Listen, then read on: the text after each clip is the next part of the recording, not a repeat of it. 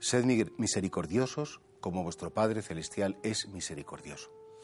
La propuesta de vida que hace Jesucristo es una propuesta en la cual eh, estamos llamados a imitar al amor de Dios, que es un amor perdonador, que es un amor misericordioso. ¿Qué significa la misericordia?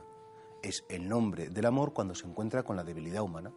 Es muy fácil querer a alguien inteligente, educado, buena persona, que me trata fenomenal. Qué difícil es querer al maleducado, al impertinente, al, que, se equivoca, al que a veces no me trata bien. Y sin embargo, estamos llamados a amar así, porque Dios ama también a los que son maleducados, a los que le rechazan.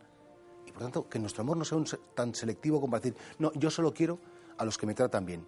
Yo solo amo y, me preocupo de los que me aplauden, de los que me reconocen, de los que me reconfortan, como mi grupito selecto, mi, mi espacio de confort en lo que solo estoy efectivamente tampoco hay que ser masoquistas e ir a que me peguen tres bofetadas todos los días, pero por lo menos en el fondo de nuestro corazón no rechazar a esas personas. Saber que, bueno, que si a lo mejor tienen un carácter agrio o, están así porque les ha pasado algo, algo en su vida que les ha marcado, que les ha hecho daño. La misericordia es querer amar eh, a, a, los débiles. Y nosotros, de hecho, porque somos miseria también, somos amados en nuestras debilidades por Dios y por las personas que nos quieren de verdad. Amar al, al pobre, al débil es pues respetarle, es intentar comprenderle, es también perdonarle siempre. Y claro, repito que amar a las a los personas cariñosísimas y encantadoras no tiene mucho mérito. Amar a los difíciles, amar a los que nos han decepcionado, es lo que realmente nos identifica con el Señor. Y por eso, porque Jesús quiere nuestra santidad, porque Jesús quiere que lleguemos al extremo del amor, nos invita a amar con el amor de Dios. Y es que Dios nos quiere a todos así. Dios nos respeta, Dios nos escucha, Dios nos comprende y sobre todo Dios nos perdona. Y de hecho, pues alcanzar la misericordia, para luego practicar la misericordia, es la meta de toda la vida cristiana.